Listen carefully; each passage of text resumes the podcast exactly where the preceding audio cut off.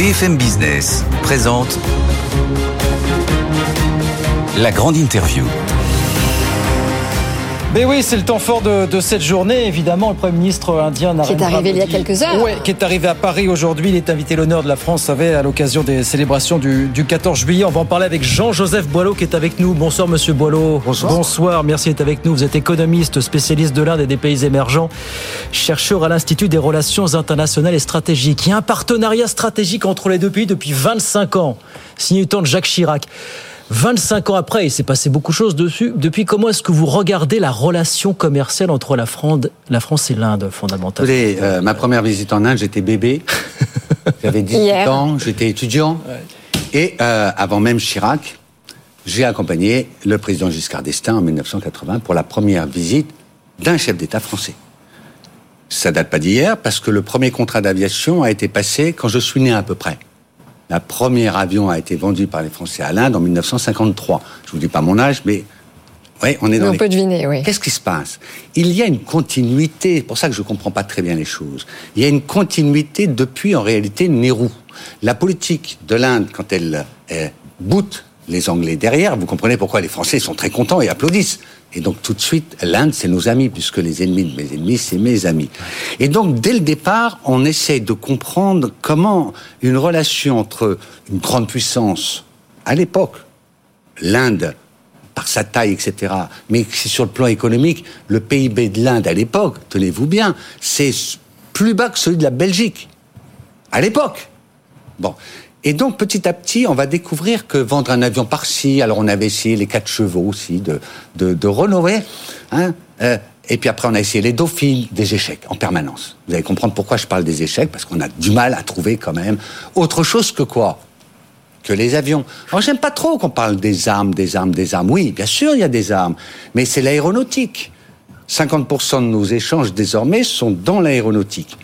Civile et militaire. Alors moi je suis très content, non pas très content, je vous cache pas, mais enfin euh, il y a une trentaine de rafales parce qu'on dit 26. justement, vous savez non mais alors attendez, non mais voilà, non mais parce que justement sur, ce, sur, ce, sujet précis, est-ce que vous êtes quand même d'accord pour dire que la défense est devenue la colonne vertébrale des relations commerciales des deux pays en question? Parce qu'il n'y a rien d'autre.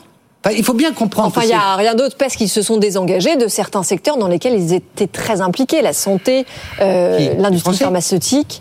Les Français? Oui. Mais non, ils sont tous là-bas. Non, non, les, les euh, Indiens. Bah, les Indiens, attendez, euh, l'Inde a deux, deux mamelles. Il fait sa force économique comparée à la Chine. Mm. C'est d'une part euh, le offshore, informatique, mm. Mm. et il n'y a pas une boîte française qui n'a pas son back-office là-bas. Et puis, si je peux me permettre, Capgemini, c'est la moitié de ses effectifs mondiaux qui sont en Inde pour assurer toute la sous-traitance du monde anglo-saxon. Parce que là-bas, on parle un peu mieux anglais, paraît-il, que, en tout cas, en France. Mais le deuxième, euh, euh, la deuxième amelle, c'est les biotech. Il n'y a pas un laboratoire français qui ne soit pas aujourd'hui en Inde, et c'est grâce à eux que l'Inde est devenue le champion des... Des quoi? Quels sont ces médicaments qu'on appelle génériques qui sauve la sécurité sociale française? Oui. Bon, c'est devenu le champion, mais grâce à ces transferts de technologie. Vous voyez bien qu'aujourd'hui, le procès qu'on fait à l'Inde est d'être un, pays protectionniste et qu'on sent bien que la France, d'autres pays, voudraient bien que l'Inde ouvre davantage d'autres marchés. Je pense à l'automobile, je pense à l'agroalimentaire, je pense à la. Oui, mais attendez, est-ce que c'est ça qui explique que la part de marché de la France sur l'Inde, j'ai amené les chiffres. Oui, oui. Hein, Allez-y. Fait 0,8%. Et voilà. L'Allemagne fait 3 à peu près. Est-ce que c'est ça qui explique pourquoi du côté des exportations françaises, comme je vous le disais, plus de la moitié maintenant, c'est des avions? Si je rajoute le militaire, les avions militaires plus le militaire, les types, les, parce qu'il y a eu six sous-marins déjà qui ont été signés, d'accord? Eh bien, on obtient euh, de l'industrie civile, si vous voulez, en termes d'échange, qui fait 4 euh, milliards.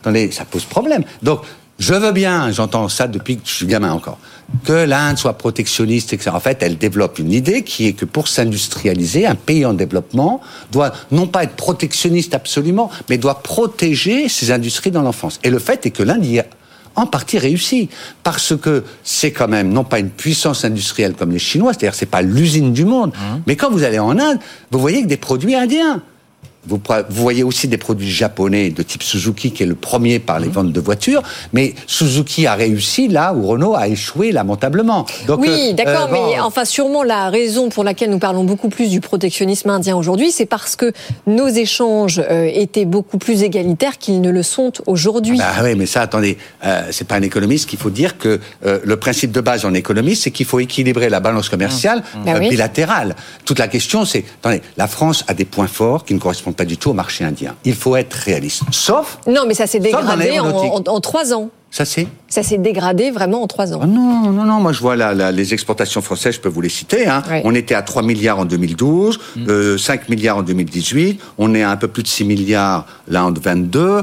Bon, attendez, on a quand même doublé les échanges en moins de 10 ans. Je dis pas que c'est extraordinaire. Et, attendez, euh, l'Inde est un pays très difficile. Et ma chronique, d'ailleurs, dans les échos aujourd'hui, c'est là-dessus.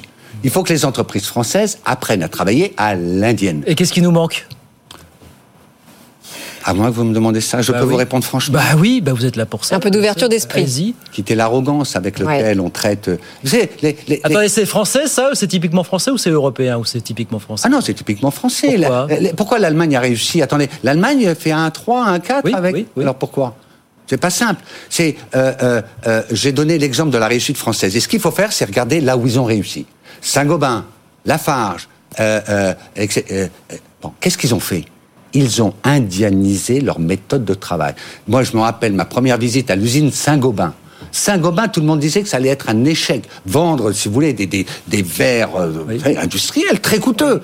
Et qu'est-ce qu'ils ont fait? Ils l'ont vendu au cul des camions, ça s'appelait. Et qui a eu cette idée-là?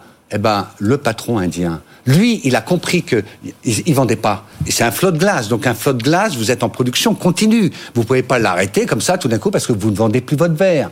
Donc il a vu le problème. Et à l'indienne, ils ont quand même une petite astuce. C'est ça, c'est ça, indianiser. C'est quoi indianiser C'est indianiser. Un, c'est process. Vous n'êtes pas en Chine. Vous mettez pas 50 000 ouvriers dans la même usine. Parce qu'il y a des castes en Inde. Et vous voyez, euh, pourquoi Suzuki a réussi en Inde? Eh bien parce que, pareil, la première fois que je visite l'usine Suzuki, 84, c'est vieux, dans les bureaux, il n'y a que des Indiens.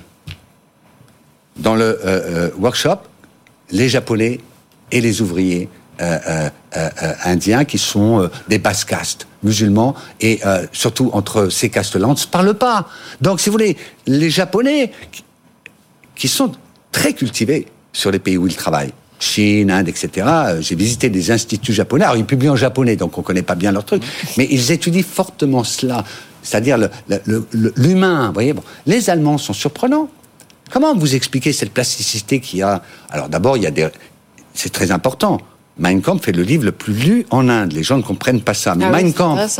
Non, non, parce que Mein Kampf, c'est un livre d'histoire qui raconte l'histoire des Indo-Ariens.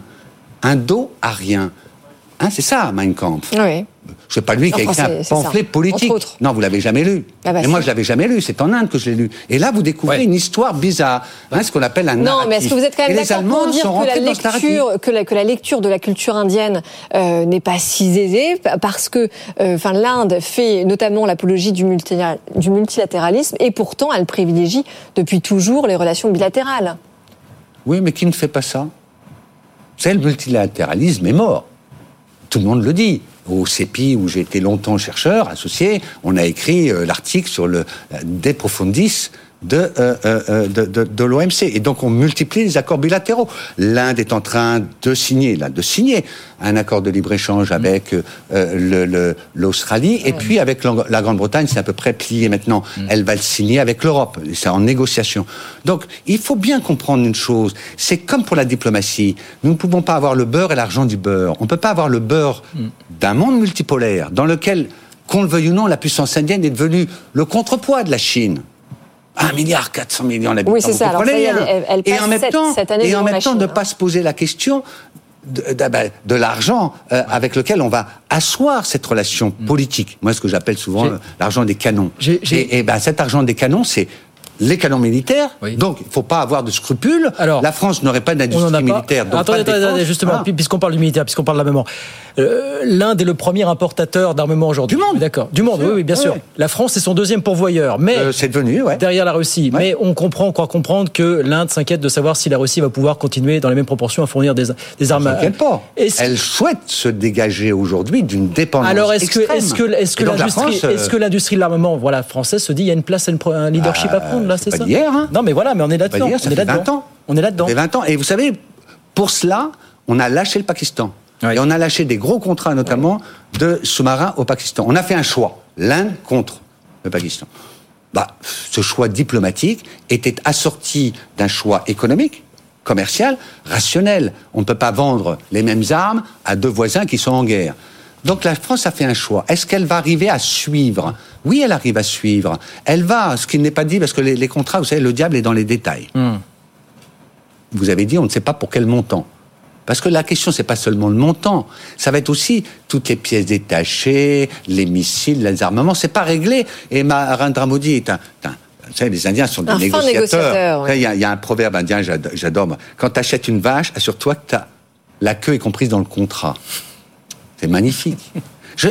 moi, ce que j'ai appris en Inde, c'est ça. Ce sont des businessmen redoutables, mais redoutables. Alors justement, un mot, un mot quand même sur le sur le l'autre gros contrat que l'on espère. Hein, c'est sur le plan nucléaire.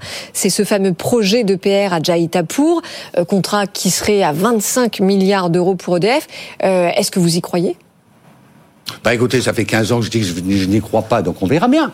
Hein pour, pour, pour deux raisons. Euh, Alors expliquez-nous. Il, il y a un problème juridique qui est la question des passifs en cas d'accident. L'Inde, jusqu'à présent, refuse qu'on lui transfère ce passif. Et il faut reconnaître que c'est pas simple. C'est pas simple de dire je te vends un matériel et puis si ça pète, euh, c'est l'État indien qui. Euh, euh, bon, mais l'ambassadeur indien ici à Paris, qui est très bien, vraiment très bien. il, était là, il était là au début de semaine, figurez-vous. il, m'a laissé, bah, il est très bien. Hein. Oui. Il m'a laissé entendre que, il m'a laissé entendre que l'Inde allait assouplir un peu. Enfin, quand j'entends ça de la part des Indiens, je me dis c'est mal parti parce que ils vont assouplir. La deuxième raison, c'est financière. Attendez. L'Inde, c'est un pays pauvre, enfin, quand même. C'est pas parce qu'un journal français titre la troisième puissance du monde que c'est bons et merveilles. L'Inde est très endettée, elle a un déficit extérieur considérable, ce qui explique d'ailleurs qu'elle elle, contrôle. Et puis la troisième raison, c'est la société civile. Attendez, on peut pas dire que l'Inde est une démocratie et d'un autre côté dire ah les salauds ils veulent pas de centrale nucléaire chez eux. Il y a une résistance de la société civile indienne à l'installation. Attendez, c'est pas une centrale, six unités. Oui. Bon, ça pète ici, c'est en gros le tiers de l'Inde qui disparaît de la planète. Enfin, il faut comprendre, 1 milliard 400 millions divisé par 3, ça nous fait quand même quelques centaines de millions de morts. Oui, sans nous, de toute façon, ils vont le faire. La question est de savoir, est-ce que la France a absolument besoin de l'Inde et, pour euh, euh, ses EPR Bon, elle en a vendu un aux Chinois, n'est-ce pas? Un seul Deux aux Chinois. Deux tranches. Deux, tranches, oui, effectivement. deux tranches. Bon, en tout cas, on va continuer de suivre ces relations commerciales entre la, France euh, et l'Inde sur le long terme, évidemment. Merci beaucoup, Jean-Joseph Ballot. Merci de passer nous voir avec plaisir. Revenez nous voir avec plaisir parce que c'est un, un sujet absolument passionnant. Économiste, spécialiste de l'Inde et des pays émergents et chercheur à l'Institut des relations internationales et stratégiques. Merci beaucoup, Monsieur Bolo. À très vite, avec plaisir sur BFM Business. 19h46, on revient chez nous. on parle des PME. Absolument, Guillaume, puisque le gouvernement vient euh, de confier une mission pour piloter une initiative censée permettre d'accélérer l'effort de, de, décarbonation pardon, que nous devrons euh, évidemment mener euh, au niveau des entreprises, quelle que soit leur taille. On en parle avec le directeur général de l'association Pacte, euh, donc les PME. François Perret, bonsoir. Bonsoir. Euh, alors, expliquez-nous la philosophie du projet. Bah, écoutez, euh, il y a un enjeu considérable à avancer vers la décarbonation des PME françaises. Pourquoi? Parce qu'elles représentent une part significative des émissions de CO2 aujourd'hui de, notre économie. La Commission européenne, par exemple, donne ce chiffre euh, qui est quand même intéressant, qui est que les PME en Europe représentent à peu près la moitié de la richesse créée, mais 63% euh, des émissions de CO2. Donc si on veut aller vers cette trajectoire de neutralité carbone, de baisse significative des émissions de CO2, euh, de moins de 55% entre 1990 et 2030 dans l'économie française, ben, on ne peut pas s'exonérer mmh. d'un effort sur les PME. On ne peut pas tout miser sur ce que vont faire les grands groupes en direct. Oui. Il y a 146 000 PME en France. Vous visez pas les 146 000, ça va se faire Alors, petit. Le, le, le, gouvernement nous a demandé de, de, nous concentrer sur un objectif qui est déjà ambitieux, qui est de contribuer à l'accélération de la décarbonation des PME industrielles. Ouais. Il y a environ 30 à 33 000 euh, PME industrielles. Alors évidemment, on a déjà euh, les opérateurs publics qui vont faire une partie du chemin avec l'ADEME, avec BPI France, avec les chambres consulaires, mais le gouvernement le voit, est à la recherche aussi d'une solution agile qui va lui permettre d'aller plus vite en se servant euh, d'un levier très important, une force d'impulsion qui est celle des grands groupes. Parce que quand vous avez un grand groupe qui s'adresse à ses PME fournisseurs en leur disant ce serait bien que pour maintenir la qualité de notre relation, pérenniser notre relation contractuelle, tu puisses aussi euh, t'engager dans une, dans, dans, une trajectoire de transition énergétique, bah, évidemment, ça a aussi du poids. Oui. Donc on mise évidemment sur cette capacité des grands groupes à convaincre les PME à s'engager dans notre démarche. Mais sur quel levier concrètement vous allez agir? Parce qu'on sait qu'il y a beaucoup de PME qui ne sont pas euh, outillées, qui ne sont pas équipées euh, et qui ne savent surtout pas comment s'y prendre en réalité. Il faut exactement partir euh, de ce constat euh, nous, on a commencé à interroger les PME qui ont été identifiées par nos grands comptes, c'est-à-dire que il y a un peu plus d'un millier d'entreprises qu'on a déjà identifiées comme éligibles à notre dispositif. Oui. On a interrogé ces 1000 entreprises et on leur a dit où est-ce que vous en êtes et c'est quoi vos besoins d'accompagnement? Ce qui ressort, c'est quand même quelque chose d'assez clair. Bon, il y a évidemment une prise de conscience euh, de l'urgence climat, hein, on le voit dans les études là aussi de, de BPI. Autant en 2020, vous interrogiez un dirigeant de PME, il y en avait un tiers qui vous répondait globalement, ils avaient une, une, une, un intérêt pour les questions environnementales. Aujourd'hui, c'est 60% mmh. hein, depuis, euh, depuis la crise sanitaire. Mais pour autant, vous avez raison, ils ne savent pas complètement comment y aller. Ils savent pas par où commencer, oui. ils savent pas combien ça va leur coûter, ils savent pas à qui s'adresser. Ben voilà. Nous, ce qu'on va leur offrir, c'est finalement, alors j'aime pas le terme parce qu'il est un peu galvaudé, mais quelque part quand même un guichet unique. Mmh. C'est-à-dire une solution. Il n'y a pas ça aujourd'hui. Il y en a eu des guichets uniques. Hein. Ah oui, il y a une solution euh, claire qui tienne compte de leur état d'avancement dans les démarche. Aujourd'hui, quelle est la situation? Il y a à peu près 70% 70% des entreprises qui n'ont pas encore initié un bilan carbone c'est le résultat de l'étude qu'on a réalisée auprès de nos entreprises. Donc, évidemment, il faut s'attaquer déjà à cette force-là oui. collective qui n'a pas encore engagé des marches. Ensuite, vous en avez à peu près 22% qui ont déjà fait un bilan carbone, mais qui n'ont pas fait le plan d'action derrière pour décliner les résultats du bilan carbone. Et puis, plus rares sont les entreprises, vous en avez à peu près une sur 10, 9% pour être précis, qui, elles, ont fait un bilan carbone, un plan d'action, mais le plus dur reste à faire, ouais. c'est-à-dire la mise en œuvre aussi des solutions technologiques qui vont vous permettre de réduire effectivement vos émissions de CO2. Parce oui, que c'est là où il y a beaucoup de travail. Ça coûte de, de l'argent eh oui. et, et du temps. Vous avez raison, ça coûte de l'argent et du temps, mais je crois que c'est important de rappeler d'abord que c'est moins une contrainte qu'une opportunité. Pourquoi? Parce que moi j'entends beaucoup de dirigeants d'entreprise depuis quelques mois dire on s'est fixé un objectif, un objectif de réduction de nos émissions de CO2, on s'est lancé, puis on s'est rendu compte au bout de quelques mois que tout le monde était très mobilisé derrière ces objectifs parce qu'il est aussi source d'innovation, source de transformation oui. de l'entreprise. Donc c'est évidemment un coût au départ, mais c'est aussi un élément de différenciation dans la compétition et un euh, internationale. C'est évidemment un investissement. Oui. Alors il va falloir qu'on soit lucide là-dessus et qu'on trouve des solutions pour accompagner les financements, bien évidemment. Est-ce que, alors, c'est une question d'argent, une question de temps. Quand vous n'avez pas quelqu'un à dédier à ces questions au sein de la, la PME. C'est le problème des voilà. fameuses entreprises des moins de 50 salariés, voilà, dont je parle voilà, souvent par ailleurs euh, sur la question du partage de la valeur, parce qu'elles n'ont pas, euh, en effet, l'équipement euh, en interne. Et justement, c'est cet équipement que nous, on va leur apporter avec une force collective. Les grands comptes vont apporter des moyens humains dans le dispositif en termes de retour d'expérience, en termes d'appui technique, en termes de conseils en direction des PME. Ça suffira pas. Bien évidemment, on va faire aussi appel à des opérateurs, mmh. sauf que vous avez aujourd'hui à peu près 500 opérateurs qui sévissent, si j'ose dire, sur le marché. Ah oui. Comment repérer le sien, celui oui. qui correspond à votre profil?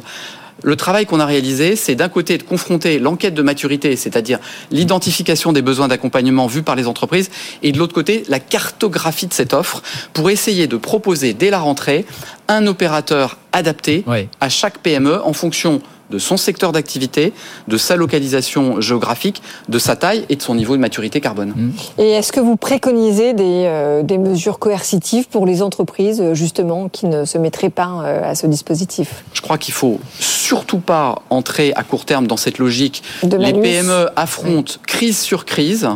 Euh, en revanche, on voit bien que petit à petit, c'est vrai que les normes, notamment au niveau européen, se rapprochent d'une incitation forte. Je pense à la directive CSRD, hein, qui va s'appliquer progressivement entre le 1er janvier 2024 et l'année 2028. Et on voit qu'elle va embarquer au final, en termes de reporting extra-financier, environ 50 000 entreprises. Alors on est très loin des 23 millions de PME qui ont été recensées euh, par la Commission européenne, mais en fait en cascade, en cascade, dès lors que les grands groupes euh, peuvent s'occuper par elles-mêmes de leurs opérations, de leur consommation énergétique, c'est ce qu'on appelle le scope 1 et 2. Mmh. Elles vont être, pour poursuivre dans leur objectif de neutralité carbone, tenues de réduire les émissions de carbone de leurs fournisseurs. C'est ce qu'on appelle le scope 3. C'est ce sur quoi l'association Pacte PME travaille aujourd'hui. Ah ben voilà, la décarbonation française sera collective ou ne sera pas. C'est votre mantra finalement. Merci beaucoup François Perret. Merci, de passer nous voir ce soir, directeur général de l'association Pacte PME avec nous sur, euh, sur BFM Business. Merci infiniment. 19h53, on a quelques minutes pour parler d'un sujet qui inquiète L'ensemble des indépendants, c'est Michel Picon, le vice-président de l'UDP, qui est avec nous ce soir. Bonsoir, monsieur Picon. Merci d'être avec nous. Merci d'avoir patienté. Il y a de l'inquiétude parce qu'il se trouve que dans le, prochain budget, il y a une réforme qui est censée être adoptée pour améliorer les droits à la retraite des indépendants. Sauf que vous avez des raisons de penser apparemment que euh, finalement tout ça sera moins avantagé que, prévu. Qu'est-ce qui vous inquiète, monsieur, monsieur Picon? Ce qui nous inquiète, c'est que l'État les engagements qu'il a pris avec nous. Juste pour, expliquer quel est le sujet, euh, sans rentrer dans la technique, à revenu identique, un indépendant paie plus de cotisations CSG qu'un salarié euh, du secteur public euh, ou privé. nous, nous considérons depuis très très longtemps, quasiment depuis la création de, la CSG sous Michel Rocard, que nous sommes victimes d'une inéquité de traitement à revenu identique, on paie plus de CSG. Qui peut expliquer, qui peut expliquer cela? C'est une rupture d'égalité euh, devant la, charge publique. Euh, en 2019, lors du projet de loi sur le régime universel, euh, l'État, le, gouvernement avait s'était engagé par la loi à rétablir les choses en abaissant l'assiette de notre CSG pour la rendre identique aux autres, mais ne voulait pas nous rendre cet argent nous disant qu'il souhaitait qu'on reflèche, qu'on flèche cette économie euh, vers nos caisses de retraite. Nous avions accepté cela. Comme vous le savez, le régime universel est mort-né. Euh, une nouvelle réforme des retraites a été engagée. Cette disposition n'a pas été reprise dans, le, dans, dans, la réforme, mais la Première ministre s'est engagée à reprendre les mêmes dispositions. Or, après cette séance, ce qu'on se rend compte, c'est que pour une grande majorité d'entre nous, euh, on, se retrouve avec plus de cotisations euh, à payer et peu d'argent fléché vers nos caisses de retraite d'accord. Pardon, pardon, Michel Picon, on va être obligé d'interrompre la discussion parce que la liaison n'est pas très bonne, mais on a bien compris votre message, inquiétude. Donc, alors que cette loi est censée, euh, ce dispositif est censé en vigueur dans le prochain de, cas du prochain budget, mais on suivra de très très près, bien sûr, les, la question des, retraites des, indépendants. Merci d'avoir été avec nous, Michel Picon, vice-président de l'UDP, ce soir avec nous sur BFM Business. 19h55, c'est terminé pour ce soir. C'est terminé, Guillaume. C'est terminé euh, pour la saison. Mais oui. Et quelle saison? Et quelle saison. Euh, c'était passionnant, évidemment, et on se retrouve, et ça c'est la très bonne nouvelle, pour la prochaine saison, évidemment. On se retrouve pour la prochaine saison avec euh, ce qu'on appelle un bonus track dans ce genre d'usage, puisqu'à la rentrée, on sera ensemble jusqu'à non plus 20, 19h30, mais 20h, tous les soirs pour prolonger ensemble les échanges, les débats aussi qui nous ont fait... Euh, qui ont fait la joie de cette année qu'on va prolonger l'an prochain jusqu'à 20h. On va faire durer le plaisir et évidemment ce soir, comme tous les soirs, l'émission est à retrouver. Ça s'affiche sur vos écrans avec le QR code. Sinon, c'est bfmbusiness.com et je vous souhaite une très bonne soirée. Très bonne soirée, très bonnes vacances. Moi, je serai le 14 juillet demain, mais nous, on se retrouve bah, le 28 août. Voilà, le rendez-vous est pris le 28 août, 18h-20h. Good evening business pour vous accompagner toute la saison, bien sûr. 19h56, oui, François Sorel et ses équipes arrivent dans un instant. On va parler de Bar, notamment l'intelligence eh artificielle de Google qui est arrivée euh, en Europe ce matin, qu'on a testé à la rédaction. Je ne sais pas si François en parlera, mais enfin bon. On n'a pas été bluffé. Work in progress, comme on dit. voilà. Bonne soirée, bonnes vacances. À très vite.